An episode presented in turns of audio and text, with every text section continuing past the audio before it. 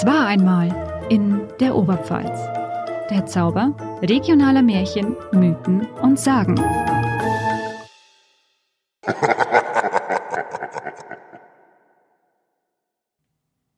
Liebe Hörerinnen und Hörer, herzlich willkommen zu unserer neuen Folge Es war einmal in der Oberpfalz mit meiner Kollegin Lucia Brunner und mir, Wolfi Ruppert.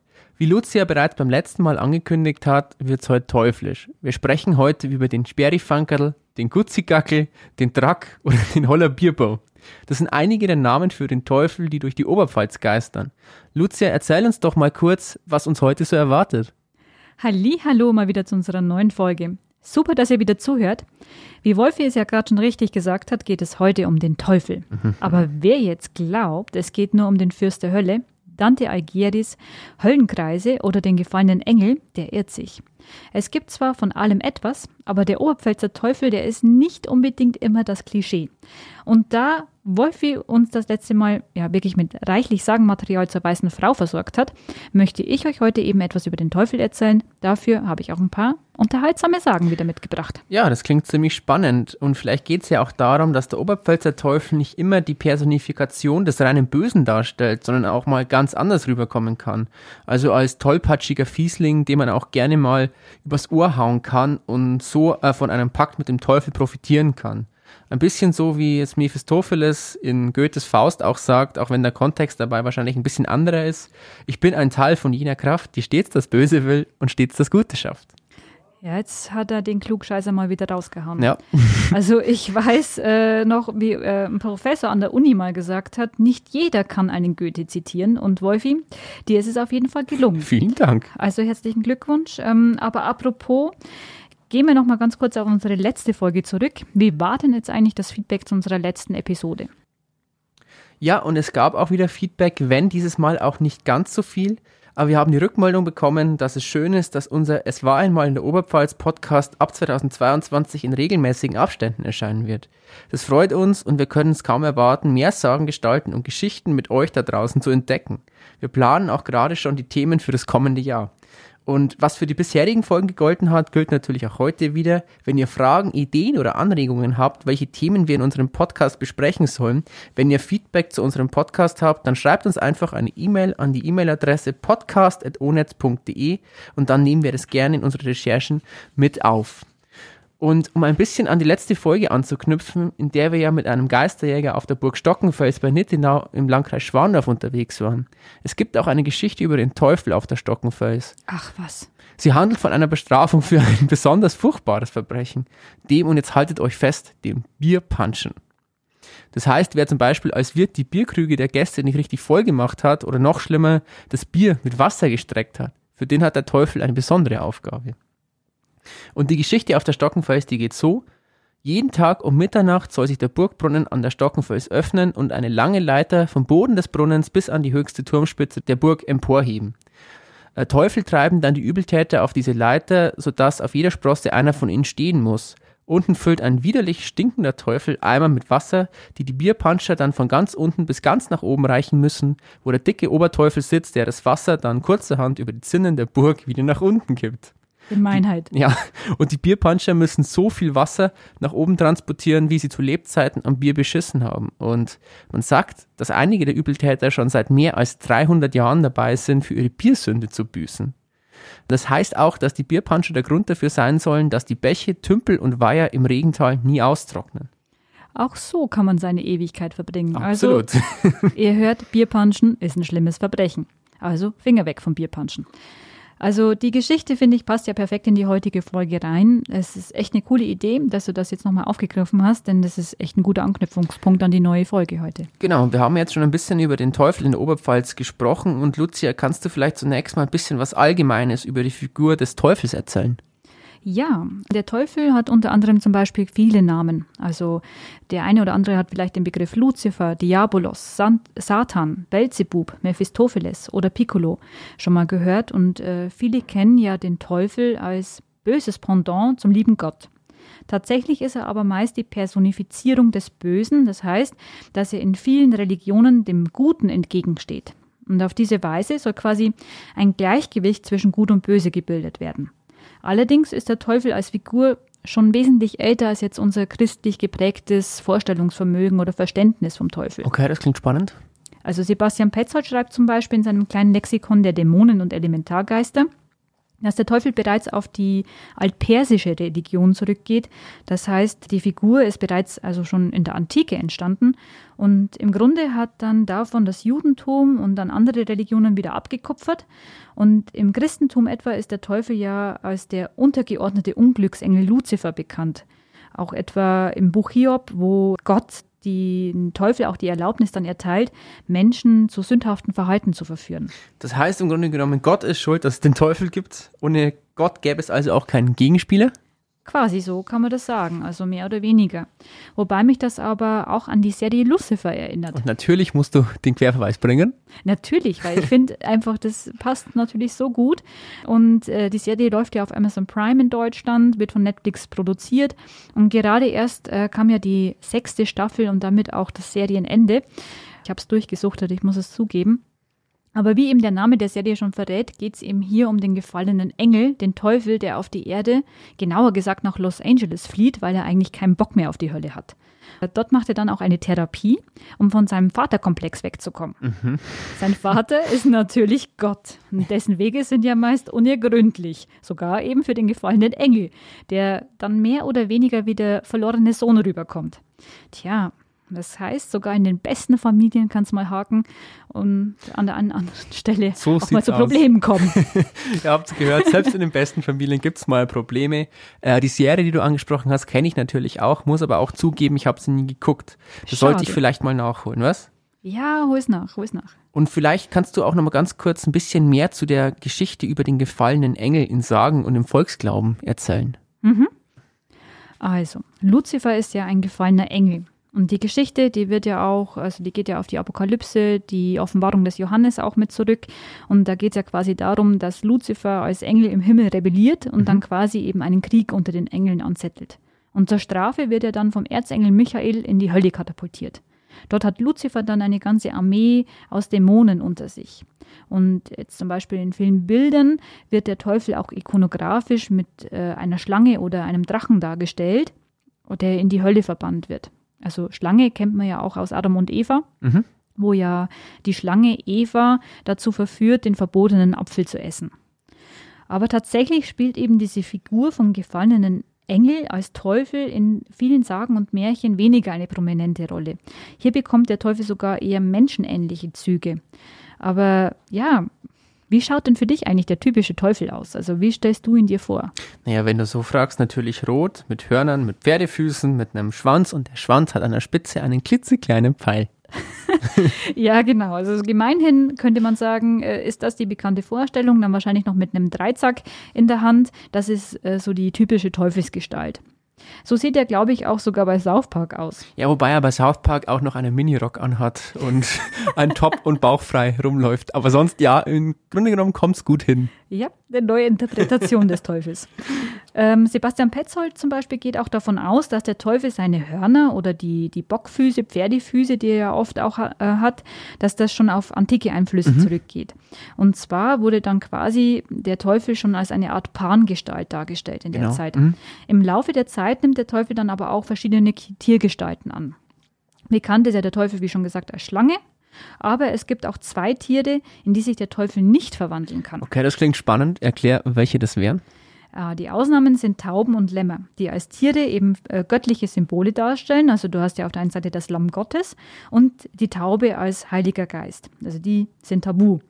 Und äh, hat jetzt der Teufel eine Menschengestalt, kommt er dann auch mal als Fuhrmann, Kavalier, Verführer oder Jäger daher. Petzold schreibt dazu, jede menschliche Gestalt ist jedoch nur eine Larve, die die Teufelszeichen Hörner, Schwanz, Box und Pferdefüße nicht verdecken kann. Das heißt, der Teufel kann eigentlich nicht verbergen, wer er ist der Teufel Piccolo oder der Oberteufel Piccolo ist ja für mich, weil du den Namen gerade angesprochen hast, besonders aus Dragon Ball ein Begriff.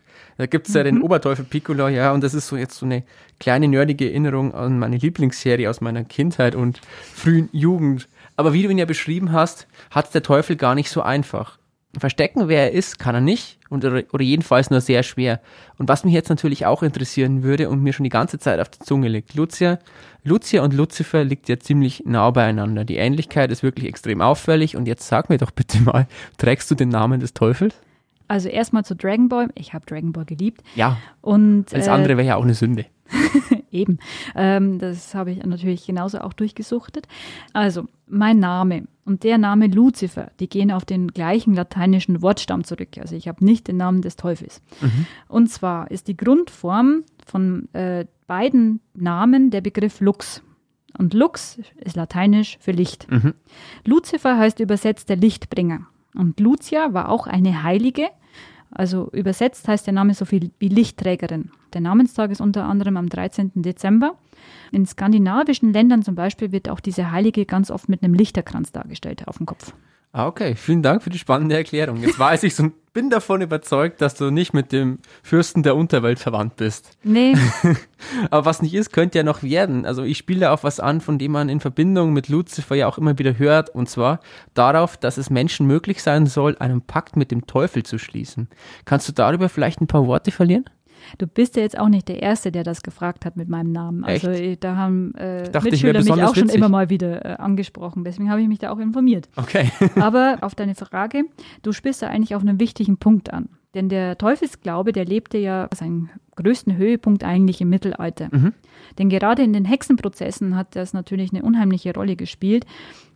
Und in dieser Zeit wurden dem Teufel dann auch noch weitere Wesenszüge zugeschrieben, die zum Beispiel vorher eher Dämonengestalten dann auch gehabt haben, wie zum Beispiel Riesen oder Kobolde. Etwa ähm, Sagen, wo der Teufel oft als Baumeister auftritt, die sind ursprünglich dann von Sagen über Riesen abgeleitet worden. Okay, spannend. Und es gibt doch auch ein recht bekanntes Oberpfälzer Beispiel für den Teufel als Baumeister. Da gibt es doch die Sage über den Regensburger Dom und die steinerne Brücke. Ist es auch daher abgeleitet, den Knick in der Mitte hat sie ja doch eigentlich dem Teufel zu verdanken. Puh, das weiß ich jetzt leider nicht so genau, ob das genau daher stammt, aber kann sein. An die Sage musste ich auch denken, als ich dann bei meinen Recherchen auf das Ganze gestoßen bin. Das war, glaube ich, auch die erste Sage über den Teufel, die ich in der Oberpfalz mal bei einer Stadtführung dann auch gehört habe, äh, über Regensburg. Und dabei ähm, geht es ja um den Baumeister der Steinernen Brücke und den Dombaumeister. Also den Baumeistern eigentlich, die die Wahrzeichen in Regensburg erbaut haben sollen. Und die beiden sollen ja eine teuflische Wette abgeschlossen haben. Und jeder wollte natürlich sein Projekt als erster abgeschlossen haben. Der Wetteinsatz war, wer verliert, also wer quasi später dran ist, bekommt dann vom anderen Baumeister eine harte Strafe aufgebrummt. Der Dombau, der ging ziemlich schnell und zügig voran. Und jeden Tag äh, soll das kirchliche Bauwerk dann auch ein Stück gewachsen sein. Aber bei der Brücke war das anders, da hat es ein bisschen gehakt. Ja, wie das oft so ist. Also schloss der Brückenbaumeister einen Pakt mit dem Teufel ab. Und dieser versprach eben dem Baumeister zu helfen, aber natürlich nicht umsonst. Der Teufel wollte die ersten drei Seelen haben, die über die Brücke gehen, sobald die dann halt auch fertiggestellt ist. Der Brückenbaumeister, der hat eingewilligt und plötzlich, wie von Zauberhand, ist die Brücke dann auch immer größer und länger geworden. Aha. Das ist natürlich dem Dombaumeister nicht unbedingt entgangen. Schließlich hörte er dann irgendwann drei laute Hammerschläge. Und das war das Zeichen dafür, dass der Schlussstein der Brücke gesetzt worden ist. Und er wusste, dass er dann einfach auch seine Wette verloren hatte und stürzte sich dann letztendlich von dem Bauwerk in den Tod. Ui. Den Brückenbaumeister packte dann aber trotzdem das schlechte Gewissen, als er dann auf der einen Seite mitbekommen hat, dass sein Baumeisterkollege sich in den Tod gestürzt hat. Und auf der anderen Seite, weil natürlich der Tag näher kam, dass die Brücke dann auch endlich eröffnet werden sollte. Er holte sich dann Rat bei einem Mönch, Die wissen immer Rat. meistens, gell? Und äh, dieser schlug ihm dann auch vor, drei Tiere über die Brücke zu schicken. Und zwar zwei Hähne und einen Hund. Gesagt, getan. Der Teufel merkte dann am Tag der Eröffnung, dass da etwas Lebendiges über die Brücke ging und schnappte sich natürlich die drei Seelen. In der Hölle merkte er aber dann, dass er betrogen worden ist. Und der Teufel wurde dann so krass wütend, so, dass er fest von unten gegen die Brücke getreten hat. Die Brücke war stabil und hielt das aus, aber sie hat davon einen kleinen Knick bekommen, heißt es. Dieser Knick soll bis heute noch zu sehen sein. Wobei aber die steinerne Brücke ja eigentlich erst restauriert worden ist. müsste man mal nachschauen, ob der Knick noch da ist. Ah, der Teufel hat im Grunde genommen seine eigene Baukunst unterschätzt. Wie stabil er gebaut hat. Er wusste gar nicht, dass er die Brücke selbst nicht mehr einreißen kann. Aber Knick hin oder her, die Geschichte hat schon was für sich. Da kommt der Teufel aber auch wieder mal nicht so besonders gut davon. Findest du nicht auch? Er wirkt irgendwie ziemlich einfältig und relativ leicht übers Ohr zu hauen. Ja, allerdings. Das mit dem Pakt mit dem Teufel kann auch mal für den Teufel dann nach hinten losgehen. ja, so kann es einem eben halt ergehen, wenn man nicht überhirnt, was man gerade macht. Aber liebe Hörerinnen und Hörer, wir machen an dieser Stelle eine kurze Werbeunterbrechung und sind in wenigen Augenblicken wieder für euch da. Da wird uns Lucia dann noch eine besondere Geschichte über den Teufel präsentieren. Bis gleich.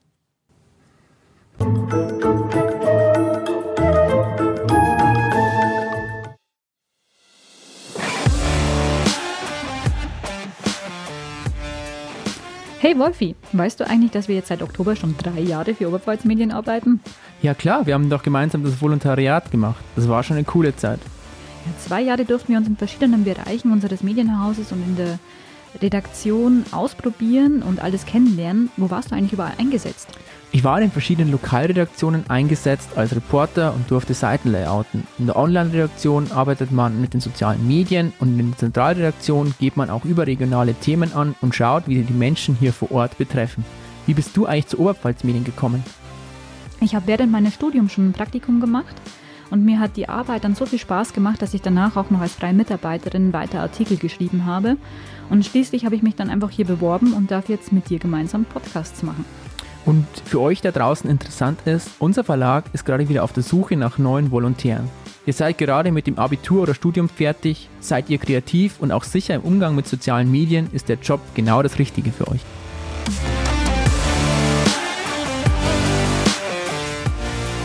Genau, denn Oberpfalz Medien bietet hier wirklich einen modernen Arbeitsplatz mit neuesten technischen Standards, flexiblen Arbeitszeiten, Weiterbildungsmöglichkeiten über Schulungen und auch flache Hierarchien mit einem echt kollegialen Miteinander. Eure Aufgaben entsprechen dem, was modernen Lokaljournalismus ausmacht. Ihr erstellt Texte und digitale Beiträge für Web- und Social-Media-Formate. Ihr werdet in der Online-, Lokal- und Zentralredaktion eingesetzt und lernt dort das journalistische Arbeiten, das auch mit Video- und Podcast-Produktionen einhergeht, wie wir das eben machen.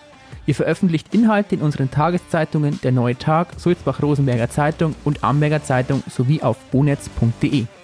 Also auf geht's, bewerbt euch bei Oberpfalz Medien unter www.oberpfalzmedien.de slash karriere.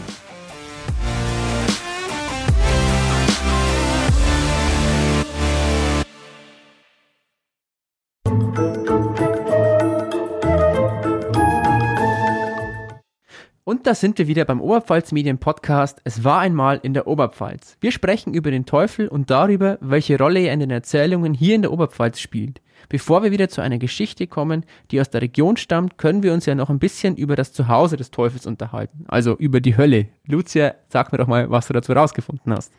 Naja, am meisten hat ja Dante Alighieri unsere Vorstellung von der Hölle in seiner göttlichen Komödie geprägt. Absolut. Und äh, das Buch hat Dante ja kurz vor seinem Tod, also im Jahr 1321, fertiggestellt. So alt ist das eigentlich schon. Hier macht er eine Einteilung von Hölle, Fegefeuer und Paradies. Die Hölle sei nach Dante dann durch den Absturz Luzifers entstanden und hat die Form eines Trichters. Mhm. Und jetzt muss man sich vorstellen, dieser Trichter, der besteht aus neun Höllenkreisen. Und bestraft werden dann dort die Sünden Maßlosigkeit, Bosheit und Verrat. Und in der Bibel war eben diese Vorstellung von diesen Höllenkreisen, von Fegefeuer und so weiter noch überhaupt nicht ausgeprägt. Es ist also mehr eine mittelalterliche Vorstellung, die erst im Nachhinein auf den Glauben aufgepfropft wurde, ja? Genau. Und das heißt ja immer wieder, dass es einen besonderen Himmel für Bayern gibt. das trifft bestimmt auch auf die Oberpfälzer zu. Und da frage ich mich natürlich, gibt es auch eine besondere Vorstellung von der Hölle in der Oberpfalz? Also gibt es eine spezielle Oberpfälzer Hölle? Na, aber hallo. Oh ja. Unser Oberpfälzer Märchensammler Franz Xaver von Schönwert hat es sich natürlich nicht nehmen lassen, die Hölle und dem Teufel, also den beiden Dingen, ein ganzes Kapitel in seinem dritten Band der Sitten und Sagen aus der Oberpfalz zu widmen. Und da schreibt er unter anderem: Zur Hölle geht ein schöner, üppiger, von Bäumen beschatteter Weg abwärts. Viele Stellen auf der Erde führen hin, besonders in Wäldern, die mit dichten Baumgestrüppe besetzten Felsenklüfte, welche davon auch Hölle heißen. Sie deckt ein großer, platter Stein. Dazu gibt es ja auch bei uns allerlei äh, Felsen an verschiedenen Orten, die Teufelstein oder so ähnlich heißen. Vielleicht haben die ja genau daher ihren Namen, weil man glaubte, dass sich dort eine Pforte in die Hölle befindet. Oder aber zumindest der Teufel seine Finger dort im Spiel hatte. Mhm. Und anscheinend wird es auch in der Oberpfalz zünftig gefeiert, wenn man in die Hölle Wie kommt. man das halt so macht. Auf jeden Fall. Denn weiter beschreibt Schönwert, dass wenn ein neuer Gast zum Eingang der Hölle kommt, ein großer Tanz auf der Wiese davor stattfindet, also noch genauer gesagt natürlich im Wirtshaus davor, Ja, wo auch sonst. Im Wirtshaus, klar. denn da wird der Gast erstmal von den Teufeln empfangen und auch ordentlich bewirtet. Die Teufel trinken und zechen mit dem neuen Gast. Hinter der Wiese ist dann äh, die Hölle mit drei Abteilungen und zu jeder dieser Abteilungen führt dann ein anderes Tor hinein. Vor den beiden ersten Toren steht ein Teufel als Pförtner Wache, um den Ankommenden den Eingang zu öffnen. Zu dem dritten, größeren Rahmen führt ein offenes, das dritte Tor, vor welchem der Höllenbube sitzt, der die Pflicht hat, die Hölle zu heizen. Der Höllenbube, was für ein wunderschönes Wort. Hellboy klingt natürlich ein bisschen cooler als Höllenbube. Aber kannst du dir vorstellen, dass ein Actionfilm den Namen Höllenbube trägt? Sowas wie Höllenbube, Fledermausmann und Eisen oder noch besser Bügeleisenmann. Man würde schon ein bisschen an einem coolen Image kratzen, oder? Bisschen. Aber zurück zur Hölle. Kannst du noch ein bisschen mehr darüber erzählen, wie die Oberpfälzer Hölle aussehen soll? Herr Schönwert geht dann auch weiter auf diese Abteilungen ein, wie diese dann auch aussehen sollen. Und im ersten Raum sehen die Verdammten, wie die Folterwerkzeuge hergerichtet werden. Im zweiten bleiben sie stehen, sehen, wie ihre Mitgefangenen quasi dann schon gefoltert werden. Und im dritten Raum gehen dann die richtigen Qualen los. Okay. Also da schreibt er, Da werden sie von den Teufeln in Öl gesotten und dann mit kaltem Wasser abgekühlt. Sie leiden Durst, fürchterlichen, während die hellsten Wasserbäche neben ihnen fließen. Nur damit sie nicht ganz verschmachten, werden sie zeitweise getränkt. Der Teufel freut sich oder halt auch seine ganzen Kollegen, die Dämonen, die freuen sich an den Qualen der gepeinigten Seelen. Und während sie diese Seelen ärgern, trinken sie selber Wein, führen ein fröhliches Leben und unterhalten sich mit Karten und Kegelspiel. Eigentlich nicht mal so ein schlechter Job, abgesehen von der Folter. Sehe ich auch so. Aber das ist wirklich kein Ort, an dem man gerne sein will.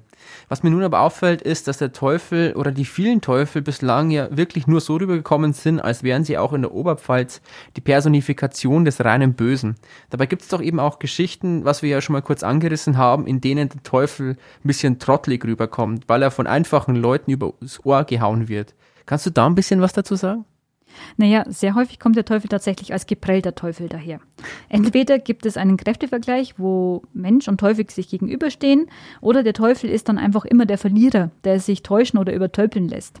Und oft gibt es dann auch den Pakt mit dem Teufel, wie eben wir, wir jetzt gerade schon in der Geschichte über die steinerne Brücke und den Dom in Regensburg gehört haben, wo dann äh, ja der Teufel vom Menschen als Vertragspartner einfach reingelegt wird.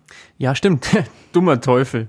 Aber jetzt mal so, wie erkenne ich denn eigentlich ähm, den Teufel, wenn er vor mir steht? Falls ich mal ein leichtes Opfer brauche, das ich ein bisschen veräppeln kann. Also ich frage natürlich für einen Freund.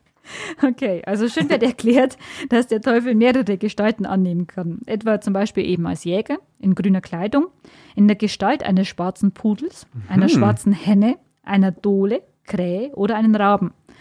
Ist er zum Beispiel als Jäger unterwegs, dann hinkt er, denn der Teufel hat ja Box- oder Pferdefüße. Und außerdem soll einer seiner Arme kürzer sein und er stinkt wie ein Ziegenbock oder wie Schwefel. Lecker. Er ist größer als der Mensch, kann aber auch sehr klein sein. Und auf dem Kopf steht ein Horn hervor. Manchmal auch zwei.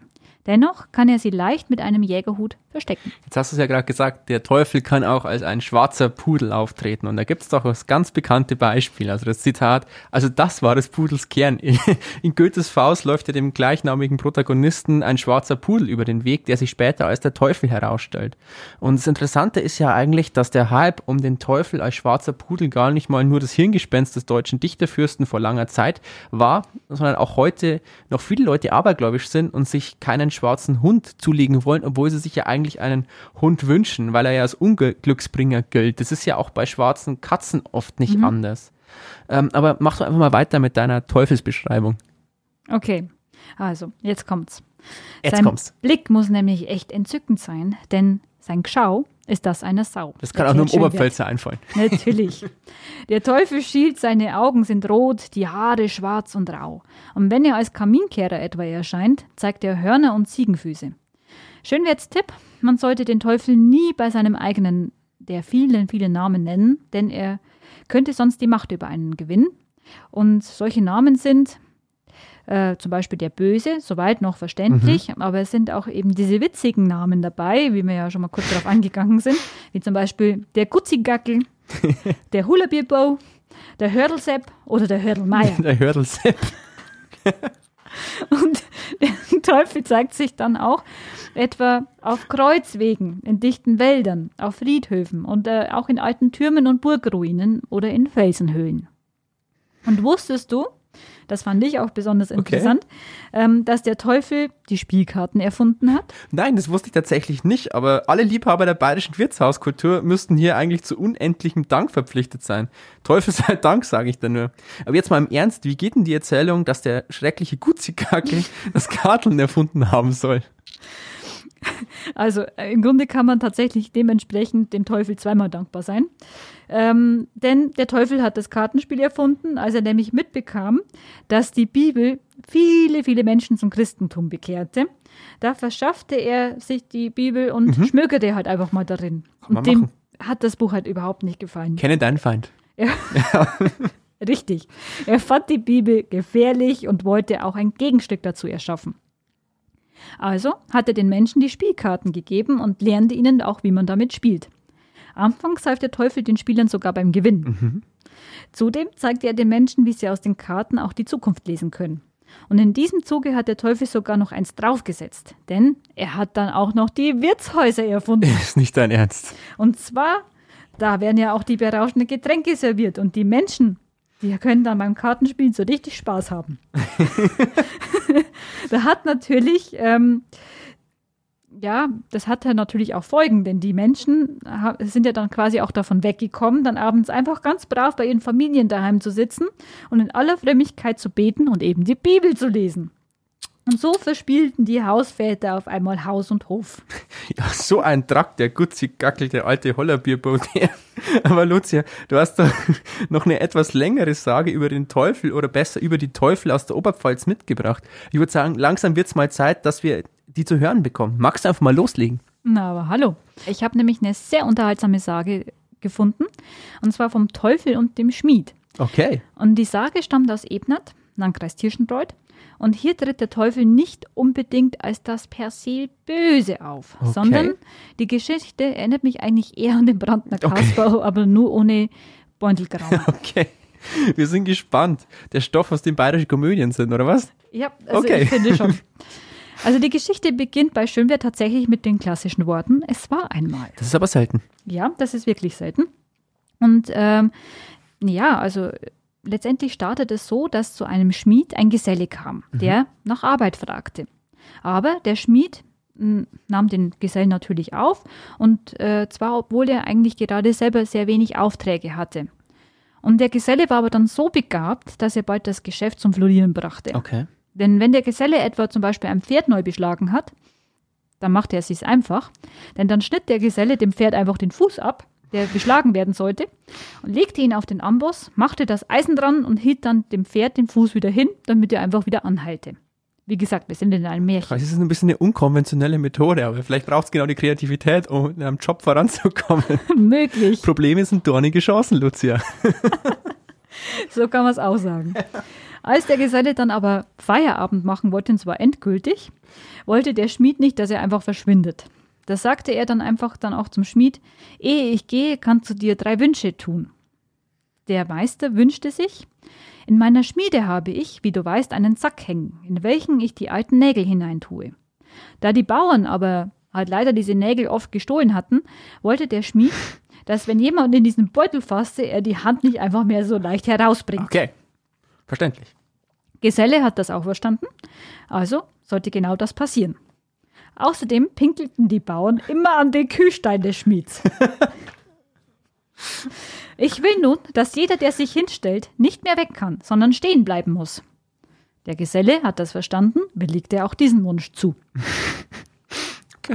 Außerdem hatte der Schmied einen Apfelbaum. Okay. Da haben die Bauern auch hingepinkelt? Nein, Okay. aber die haben natürlich ähm, ständig die schönen Äpfel gestohlen. Ich will daher, dass wer auf den Apfelbaum hinaufsteigt, nicht mehr herunter kann. Auch diesen Wunsch erfüllte ihm der Geselle. Als dieser jedoch verschwand, hatte der Schmied auch nicht mehr wirklich mehr das Glück und verlor die Aufträge wieder. Oh Mann, oh Mann, die Bauern unmöglich dem armen Schmied einfach vor die Hütte pinkeln, sowas. Aber was den mysteriösen Gesellen angeht, wie gewonnen so zerronnen, sage ich da. Aber ich kann mir nicht vorstellen, dass die Geschichte jetzt an dem Punkt ja schon zu Ende ist, oder? Immerhin ist ja der Teufel noch gar nicht aufgetaucht. Nein. Aber das kommt gleich. Okay. Denn der Bauer hat sich natürlich jetzt den Kopf zerbrochen, wie er irgendwie seine Familie ernähren sollte. Und als er so nachdachte, traf er auf ein grünes Männchen. Der Schmied erzählte ihm von seiner misslichen Lage und das Männchen sagte dann zum Schmied, weißt du was? Wenn du in ein Buch hineinschreibst, was du zu Hause nicht weißt, so gebe ich dir Geld, so viel du brauchst, in sieben Jahren hole ich meinen Teil. Okay. Mhm. Der Schmied machte genau das und ging freudig nach Hause, um seiner Frau eben von dem Deal zu erzählen. Die Frau fing dann an zu weinen, als sie davon hörte, und erzählte ihm, was der Schmied vorher nicht wusste, dass sie ein Kind erwartet. Und ähm, ja, aufgrund seines Paktes mit dem Teufel hat natürlich das Geschäft vom Schmied wieder floriert, und zwar sieben Jahre lang. Und als diese dann vergangen waren, meldete sich der Teufel bei ihm wieder und sagte, Du weißt, was du unterschrieben hast. Die Zeit ist um. Ich hole mein Pfand. Es scheint um das Kind zu gehen. Und du bist dir sicher, dass es der Teufel war, den der Schmied da getroffen hat und nicht das Rumpelstilzchen? Nein, Was hat denn der Schmied dann gemacht, so, in, so als alter Geschäftsmann? Hat er dem Teufel sein Kind gegeben, gut war's und hat einfach weitergemacht? Oder? nein, er war schon ein bisschen klüger. Und er wollte eben genau sein Kind nicht hergeben, also erklärte er ihm, dass er selber mitgehen möchte mit dem Teufel. Okay, ja. Der Teufel war damit relativ schnell einverstanden, dem war es nämlich egal. Er hat einfach nur eine Seele gebraucht, die er mit in die Hölle mitnehmen musste. Der Schmied packte dann seine Sachen, verabschiedete sich, also er hatte dann echt noch Zeit. Ähm, Okay. Als sie Netter sich dann, Teufel. Ja, als sie sich dann auf den Weg machten, fiel ihm dann aber noch was ein. Lieber Teufel, ich habe etwas vergessen. Sei doch so gut und gehe in die Schmiede und bringe mir was, äh, was in dem Säckchen an der Wand aufbewahrt ist. Aha.